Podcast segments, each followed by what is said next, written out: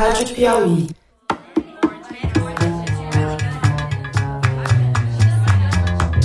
Seja bem-vindo à Rádio Piauí. Esse é o Maria Vai com as Outras, o programa sobre mulher e mercado de trabalho. Eu sou a Branca Viana. Todos os dados citados nesse episódio de hoje você encontra no site da revista Piauí, lá no cantinho do Maria Vai com as Outras. O nosso tema hoje é Mulheres na Justiça. A gente vai conversar com a desembargadora do Tribunal Regional do Trabalho da Quinta Região, Débora Machado. A entrevista aconteceu em Salvador, onde ela mora e trabalha. Meu filho mais velho, ele tinha uma carência, ele tinha um ciúme e a questão dos processos. Eu levava os processos para examinar em casa e julgar. Aí uma vez ele pegou os processos amarrados, ele disse assim, começou a bater, né? Aí eu vi que ele estava extravasando aquela concorrência desleal com ele. Nossa segunda convidada é a juíza Adriana Cruz, que é da Justiça Federal do Rio de Janeiro e trabalha na Quinta Vara Criminal. Quando essas instituições foram constituídas, nós nem participamos da construção da regra do jogo. A gente não estava lá. Não estavam as mulheres, não estavam os negros, não estavam as mulheres negras, então muito menos. Nós estamos num jogo de perde-perde. Não pode, a gente pode entrar na lógica de querer agradar e tentar entender qual é o código. Não, gente, nós temos que criar os nossos códigos, a gente tem que redesenhar as instituições. E para isso a gente tem que estar lá. Meu nome é Débora Machado, eu tenho 54 anos, sou desembargadora do trabalho, já estou na magistratura há quase 29 anos e moro em Salvador, Bahia. Vamos começar falando sobre o que faz uma desembargadora e qual é a diferença entre desembargador e juiz e como que, como que a pessoa vira desembargadora. O acesso à magistratura de carreira ele se dá por meio de concurso público. A pessoa que ingressa, no caso da magistratura do trabalho, no cargo de juiz do trabalho substituto. E a partir daí começam as promoções que demoram, porque sempre observam critérios alternados de merecimento e antiguidade. E aí a primeira promoção que a gente tem na carreira é passar a ser juiz titular de vara de trabalho. E normalmente se começa no interior.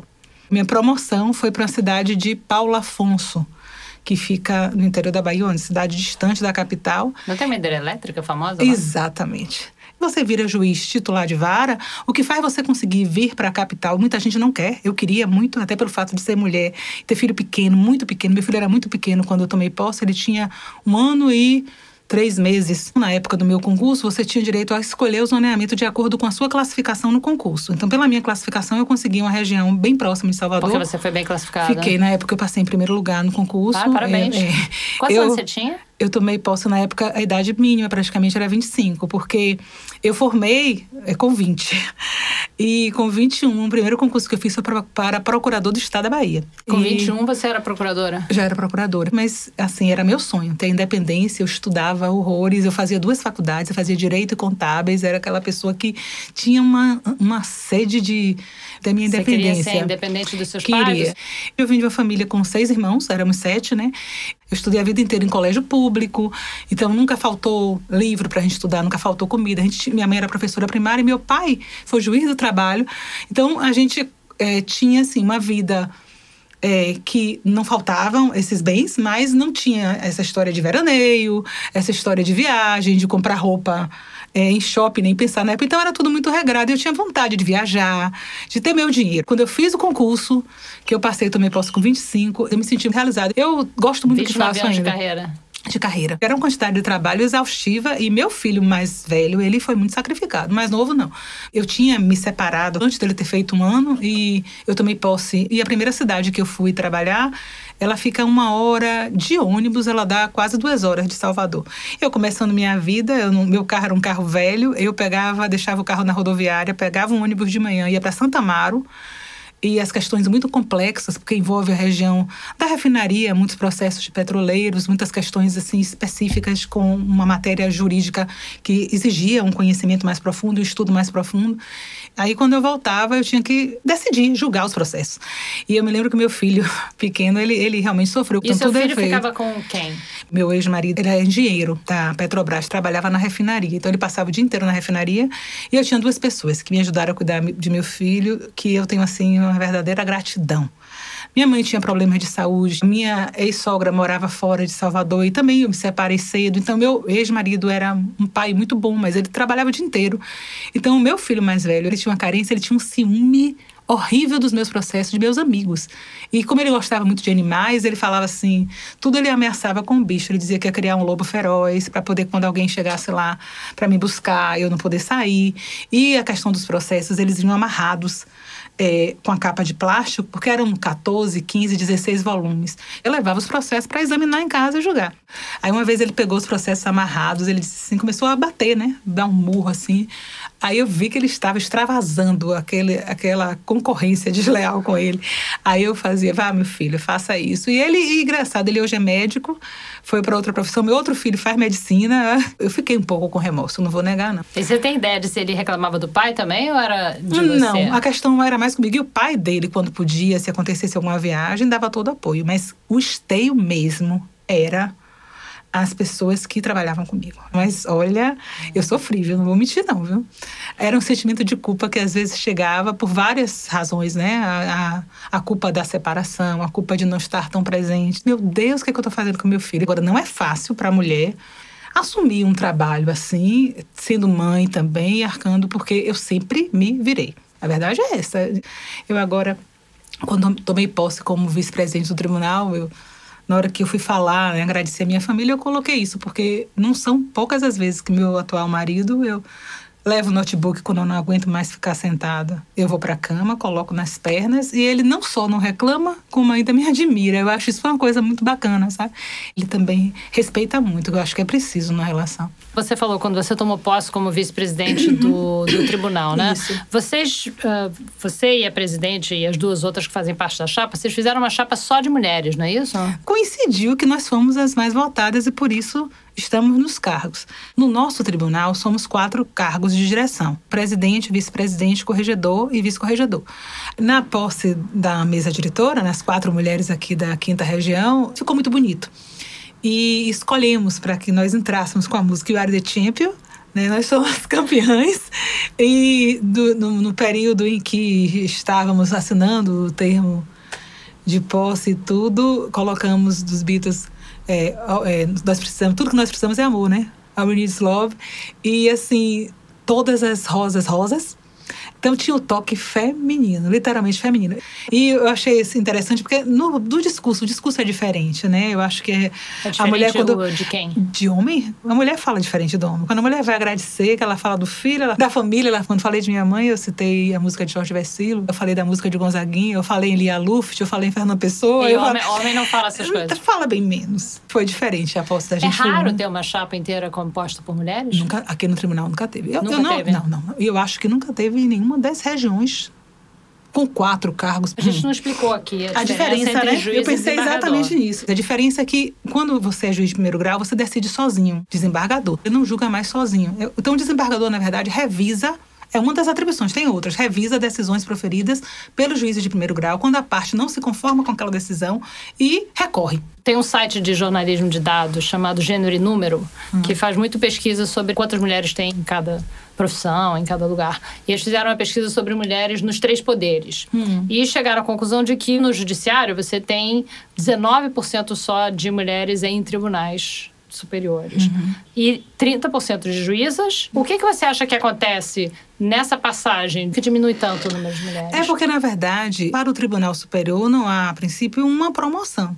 Porque se você é juiz de primeiro grau, a não ser que você não, não tenha vaga, mas em tese, com a alternância das promoções por merecimento e antiguidade, um dia você vai chegar lá. A não ser que não tenha vaga mesmo. Aí Vai você chegar vai, lá, vai chegar consegue chegar desembargador. Pelo critério alternado, né? E aí eu posso terminar minha carreira como desembargador. Se eu tivesse aspiração de concorrer para o Tribunal Superior do Trabalho, aí existe todo o processo de inscrição da lista, com a escolha dos três nomes pelos ministros do Tribunal Superior do Trabalho e a escolha do nome definitivo. Aí tem toda a questão da sabatina do Senado Federal e a escolha, na verdade, é do Você pode presidente se da República. candidatar ou alguém tem que te indicar? Não, eu poderia me candidatar se eu tivesse interesse. Eu acho que seria mais sacrifício demais sem me dar, talvez, um- uma maior realização. Talvez só mesmo uma questão de vaidade pessoal, mas assim, acho que eu sacrifiquei muito a família. Acho que esse meu trauma nunca me permitiu ter nem vontade. Admiro muito o trabalho do Tribunal Superior do Trabalho, mas para eu mesma fazer parte do órgão, eu nunca nem passou pela minha cabeça de me inscrever e aí teria o processo, né? De, a essa altura eu penso, abrir mão de tanta coisa, né? Minha família aqui hoje, eu tenho uma mãe já idosa. Você acha que tem outras mulheres que talvez relutem em, em se candidatar aos tribunais superiores? Você vê isso nas suas colegas? Eu acho que superior? isso pode ser um fator. Eu acho que a mulher, quando decide para um tribunal superior, ela sempre coloca assim, no que é que ela pode conciliar. Porque às vezes você pensa assim, não, eu vou para Brasília, mas minhas filhas estão fazendo vestibular. Quando você já está com a estrutura toda montada é, numa cidade, que você tem essa questão familiar. E os, e os desembargadores homens, talvez eles tenham um pouco mais de facilidade de fazer isso, porque se eles têm que se mudar para Brasília, a mulher vai é com eles, fácil, o filho exatamente. vai com eles. E... É, no tribunal Superior do Trabalho, é, atualmente tem um baiano e tinha um anterior a ele. E ambos as mulheres puderam acompanhar. Isso não seria possível comigo. E Entendeu? todos os tribunais superiores ficam em Brasília, né? É, fica complicado. Isso deve ser um fator importante, né, nessa diminuição. Talvez seja de... por isso. Eu nunca tinha parado para pensar sobre esse ângulo, viu? Mas você falou agora e veio tão nítido. Você acha eu... que seria importante ter a representatividade, congressos e palestras e cursos na escola de magistrados e tudo, ter mais mulheres no palco? Seria importante isso para jovens é, eu acho que para o estímulo, advogadas sim. ou para jovens juízas? Tem a coisa de você olhar e ter o desejo de chegar lá também. Eu acho que quando você está estudando com sonhos e você chega num congresso, por exemplo, e você olha e verifica que naquela mesa alta tem mulheres, isso gera uma esperança. Poxa, eu posso também um dia chegar aí, eu posso passar no concurso desse, eu posso conseguir, né? Recentemente fui representar o tribunal num evento em São Paulo. Mas chamou a atenção porque eu vi na hora que chamaram para compor a mesa, só tinha homem, homem, homem, acho que a penúltima chamaram a mulher. Aí as mulheres que estavam presentes na plateia começaram a bater palma. Uh, uh, uh. E aí foi que começaram eu me dei a bater conta, palma porque tinha uma porque mulher. Cham, quando chamaram a mulher. Aí o pessoal ainda brincou, todo mundo. Eu, eu, eu, pode ser que seja uma coisa inconsciente. Eu, eu não consigo acreditar, pelo menos no judiciário, porque eu não sinto essa discriminação em relação a mim, pelo fato de eu ser mulher. Não sinto. No, no nosso tribunal, eu não sinto isso. Você se considera feminista? Não. Por que não? Não, Ou, não, primeiro, qual é o que, tua... seria, o que seria esse conceito de feminismo? Vamos ver talvez o que, é que eu entenda. Isso, qual é a sua definição? É, na verdade, o feminismo, de levantar bandeira e as mulheres, eu, eu, eu não sei se pelo fato de eu não ter vivenciado isso, eu acho que tem. De não ter vivenciado o quê? Experiência pessoal de ter sofrido isso. Discriminação, Discriminação pelo, pelo fato, de, ser mulher. mulher. Exatamente. Então, eu sou assim: se a feminismo for no, feminismo for no sentido de buscar condições iguais, eu sou. Porque eu, eu, vejo algumas posturas feministas um pouco, que eu acho, a minha forma de pensar, um pouco agressiva. Eu acho que não é por aí. Eu acho que. Você é... pode dar um exemplo? Às vezes eu sinto em alguns movimentos que vem meio no chicote. Eu acho que ninguém funciona no chicote. A minha ideia é essa. E eu acho assim: primeiro, a postura de você saber ouvir. A postura de você não achar que tem que se impor com arrogância. A postura de você se mostrar competente estudando e decidindo com firmeza. E, e em relação a mim, eu procuro fazer isso.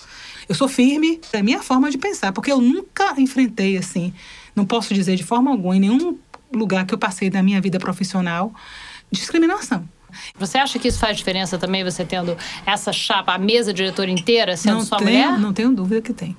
Pelo Qual menos é a diferença? Eu acho muito mais fácil, para mim, pelo menos, apesar de eu gostar muito dos meus colegas, mas eu não teria, com certeza, essa intimidade que eu tenho maior com elas se fossem homens. Então, as salas se comunicam, as quatro estão no mesmo andar. Então, cada hora uma está com a outra. Eu tenho o hábito de, de, almoçar e tomar café no trabalho, porque eu gosto de sair cedo e ficar o dia todo.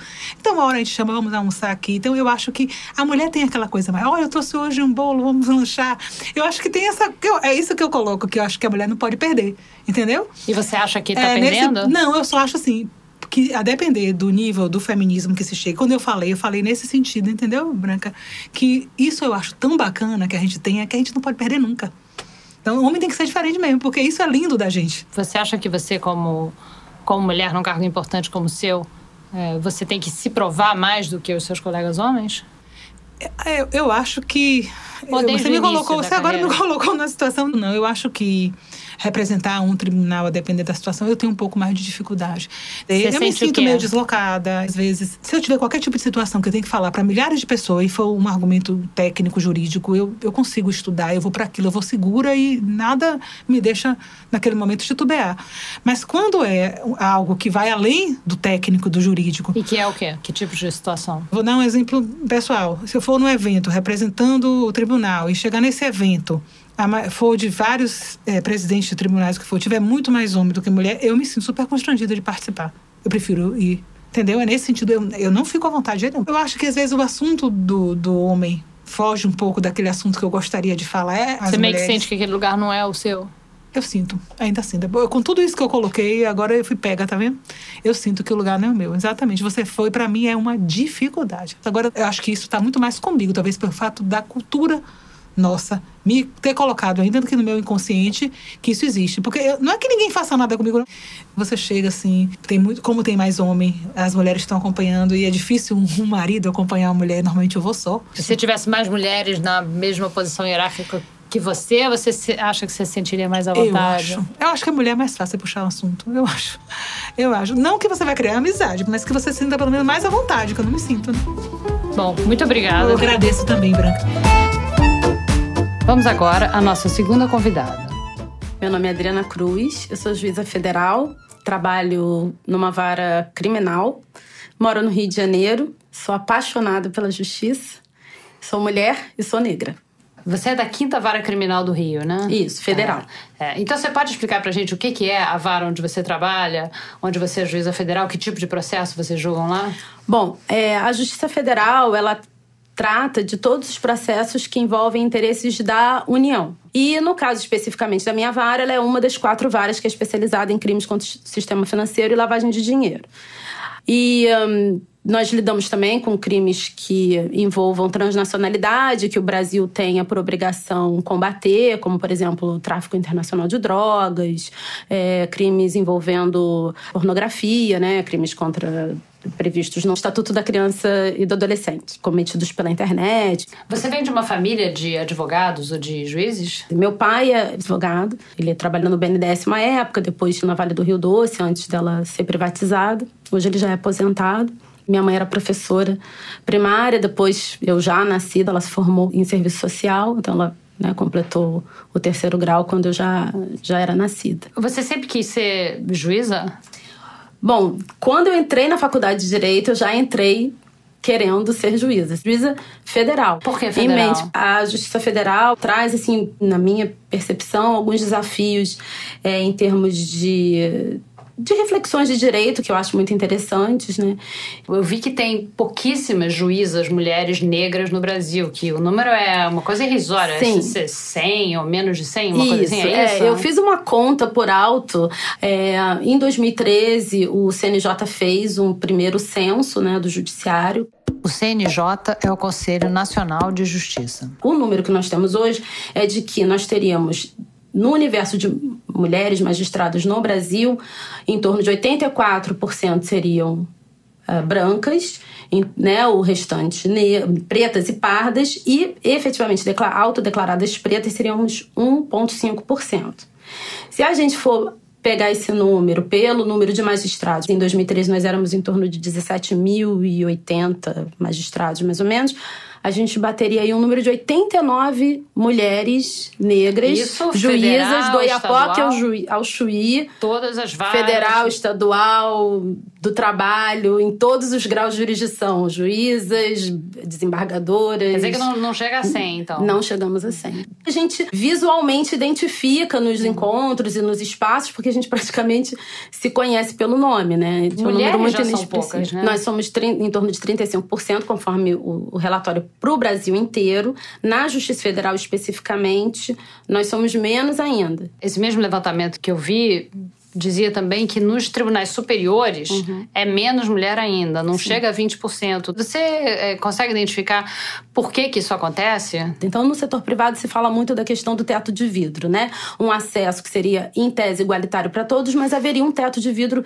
que as mulheres encontram para ascender. E me parece que no serviço público, quando a gente olha os números, a gente vai ver que esse teto de vidro ele também vai estar tá presente. Nós temos um, um, imenso, a imensa maioria de mulheres ingressando nas faculdades, inscritas na OAB, salvo engano, elas hoje já são mais do, do que 50%, já é elas já são maioria, né? E sempre se busca desqualificar é, essa disparidade com a noção de que a mulher entrou mais tardiamente no mercado de trabalho e que seria uma questão de tempo nós chegarmos até lá.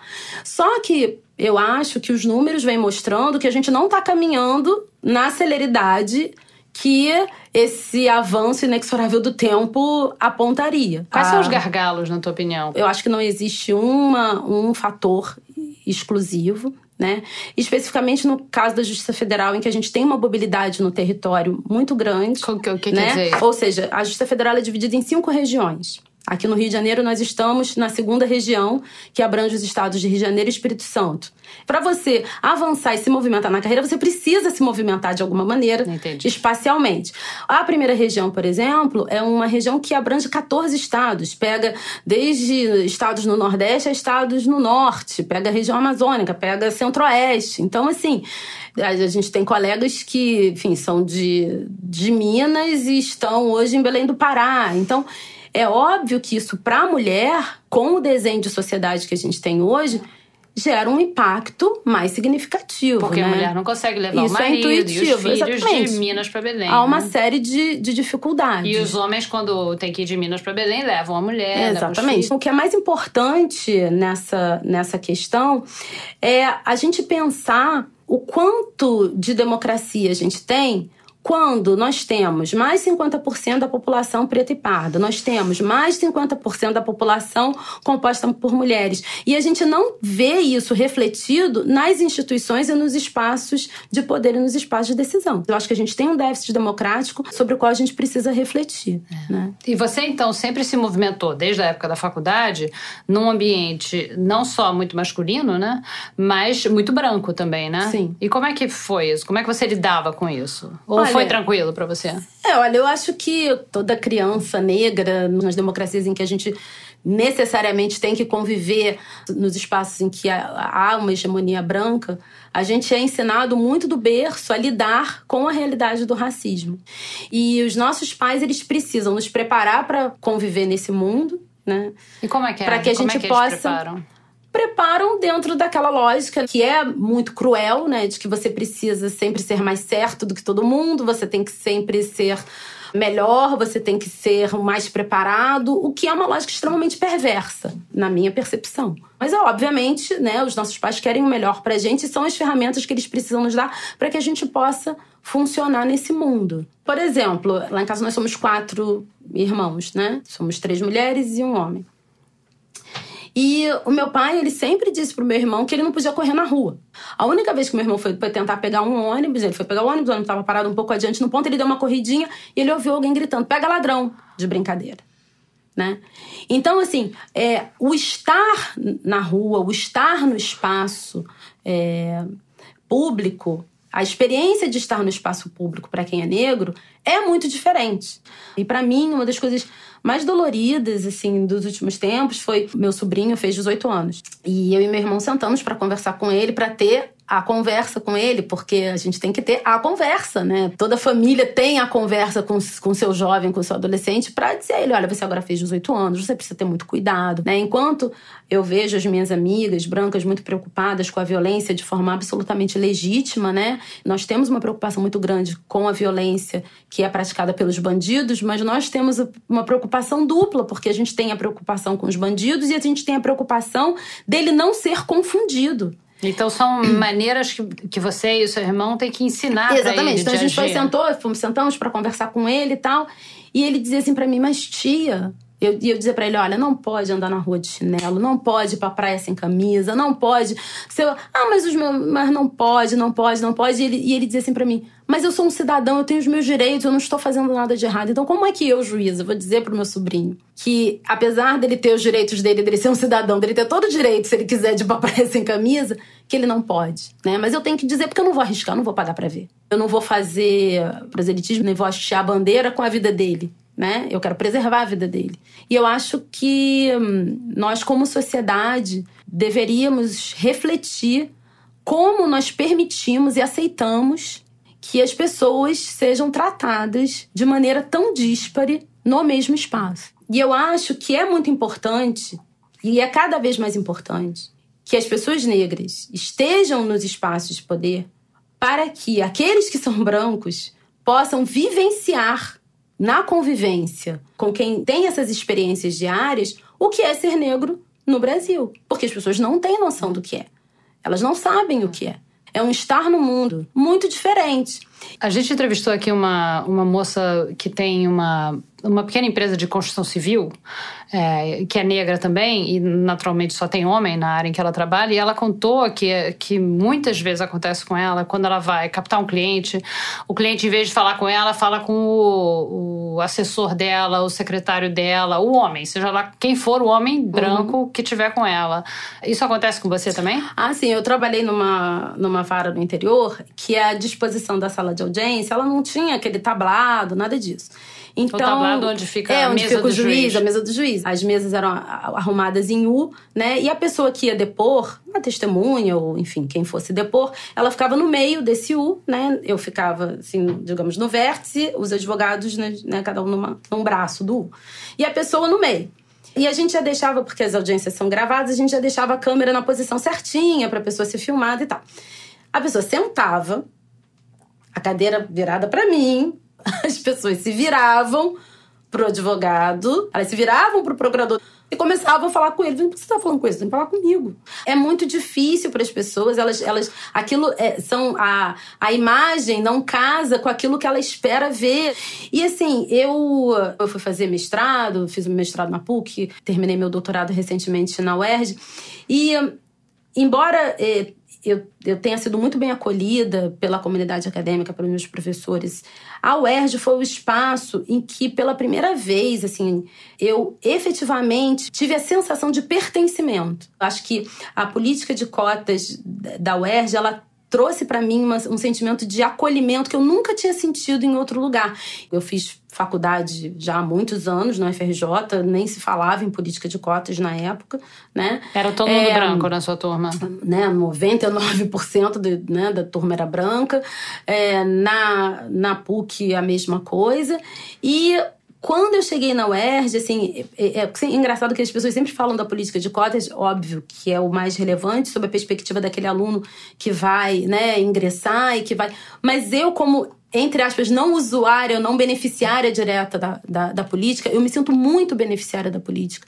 Porque a convivência num espaço em que eu me sinto integrada e que eu vejo efetiva diversidade, assim, o sentimento de pertencimento, é algo que eu nunca tive em nenhum espaço público que eu, que eu frequentei. São espaços em que você está a todo momento vivenciando a noção de que aquele lugar não é para você. E você tem que estar tá sempre reafirmando não, esse lugar é sim para mim, esse lugar é sim para mim, porque tudo ali é construído para dizer que aquele lugar não é para você. Eu li um artigo numa, numa revista americana chamada The Atlantic, de uma advogada e professora de direito americana, falando sobre a diferença entre você ser advogada e advogado. Em tribunal de júri, principalmente, porque lá nos Estados Unidos tudo tem júri, né? Então, ela conta coisas que eu quero saber se, se isso acontece no Brasil com as advogadas e com as juízas. Ela diz é, que as mulheres nos tribunais são julgadas pelos juízes e pelos jurados também por absolutamente tudo. Por exemplo, a altura do salto, o penteado, o tom de voz. Então, os advogados homens, eles são considerados melhores advogados se eles forem muito assertivos e forem questionar a testemunha de uma maneira agressiva, chegar inclusive fisicamente perto da testemunha, isso é uma coisa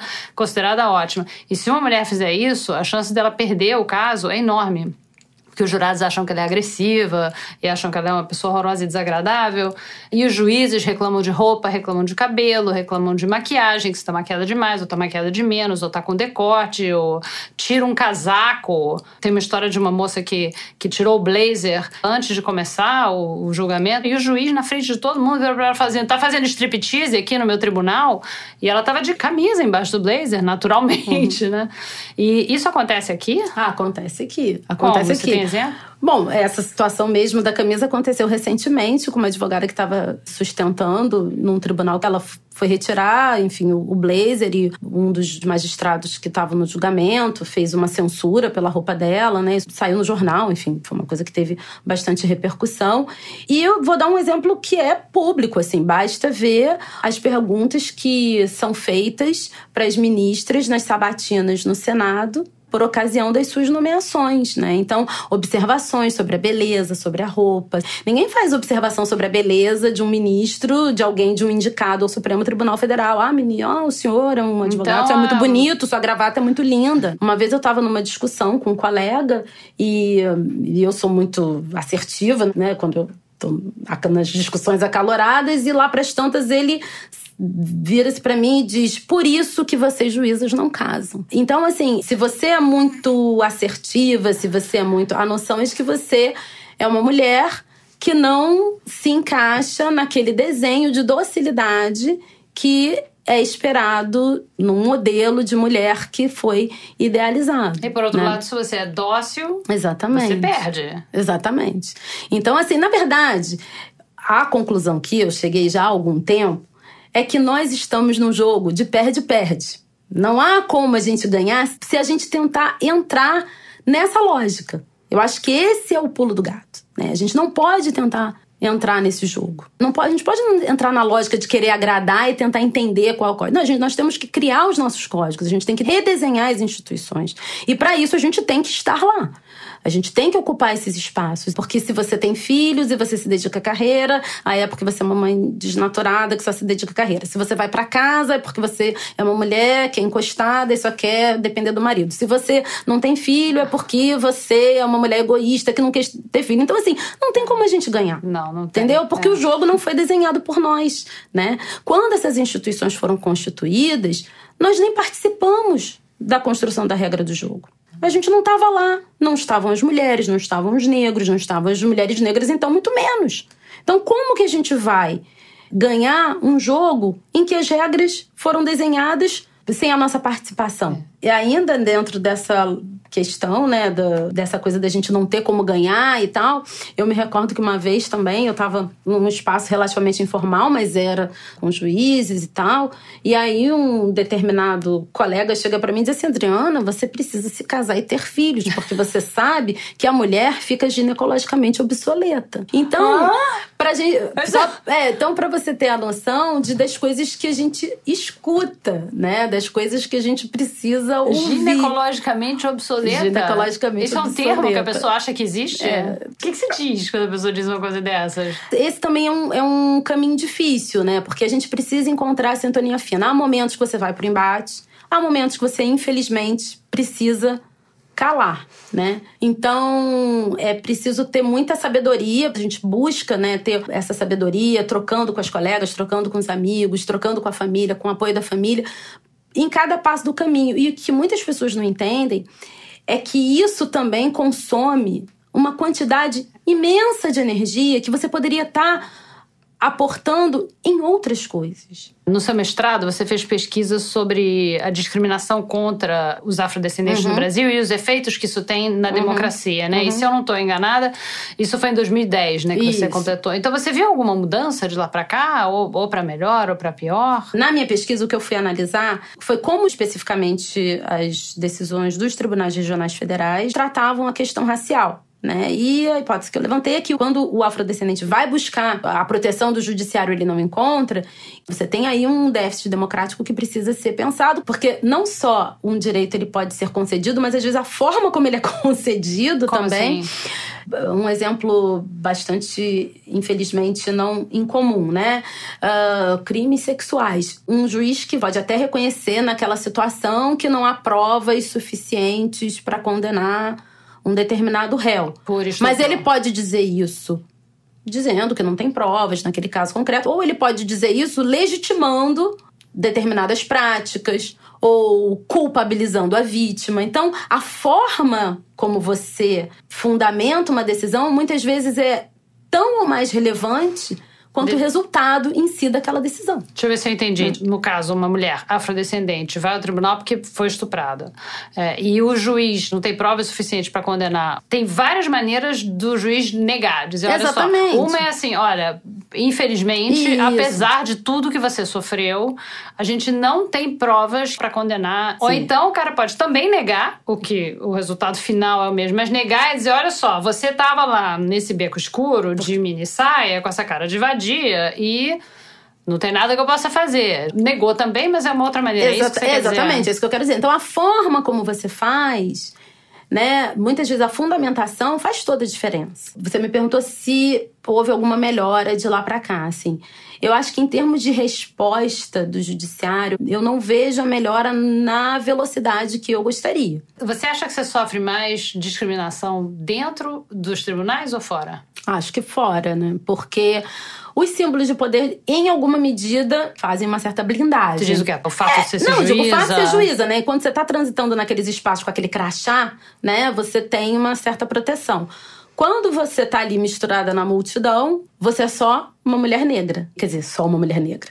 Dentro dessa perspectiva de que você não é merecedora de respeito como todos os cidadãos. A questão não é você ser separado em blitz, né? Você ser separado quando não tem blitz, né? Você simplesmente ser abordado porque você está transitando.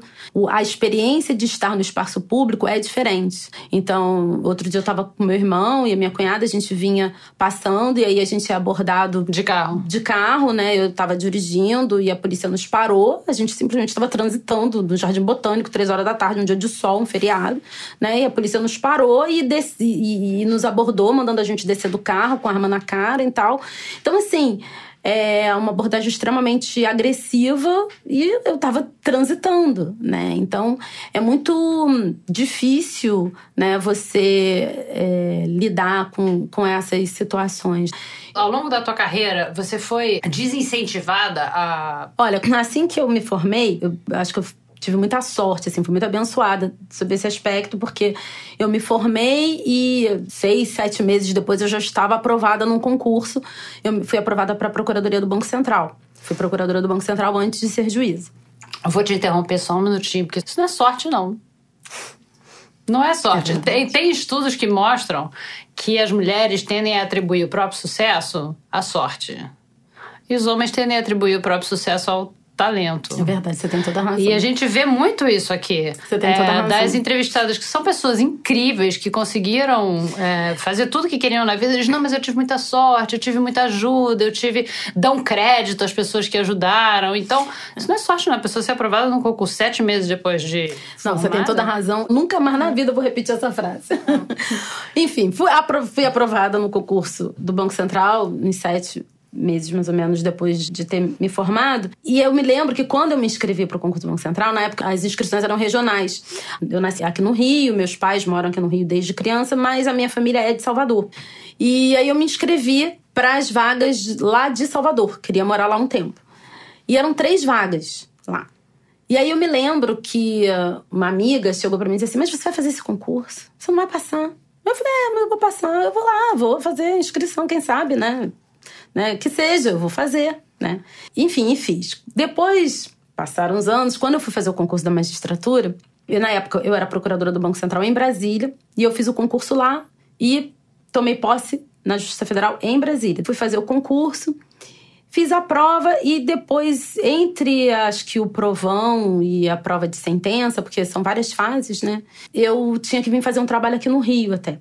E aí eu lembro que eu comentei com um colega, eu falei, puxa, ai, como é que eu vou fazer? Né? Agora teve o provão e vai ter a prova de sentença né, daqui a, a X tempo e eu vou estar no Rio, como é que E eu vou fazer estudando, estudar? Aí ele falou assim: ah, Adriano, você acha que você vai passar? E eu me lembro que aquilo pra mim foi assim, sabe? Mas eu, eu, tenho um amigo que ele diz assim: que, que às vezes ele via a, a minha trajetória dos meus irmãos e ele dizia assim: "Ah, a impressão que eu tenho é que as pessoas nunca disseram pra vocês que determinadas coisas eram impossíveis e vocês foram indo e foram fazendo. E, e- eu acho que, é, na verdade, não é que ninguém disse pra gente que era impossível. Não, pelo contrário, dois pelo exemplos. contrário, todo mundo, na verdade, dentro de casa sempre nos disseram que era possível. Eu acho que essa é a diferença. Então, a família dizendo, vai, vai, vai, exatamente. consegue. Então, essa, essas falas de, de desânimo, de descrédito, de nunca fizeram eco, na verdade, em mim. Porque você né? foi criada Porque eu tinha exatamente. aqui eu, eu, eu tinha dentro de mim algo muito estruturado de que aquilo era pra mim. Muito obrigada, Adriana. Obrigada por nos ouvir nesse oitavo episódio do Maria Vai com as Outras.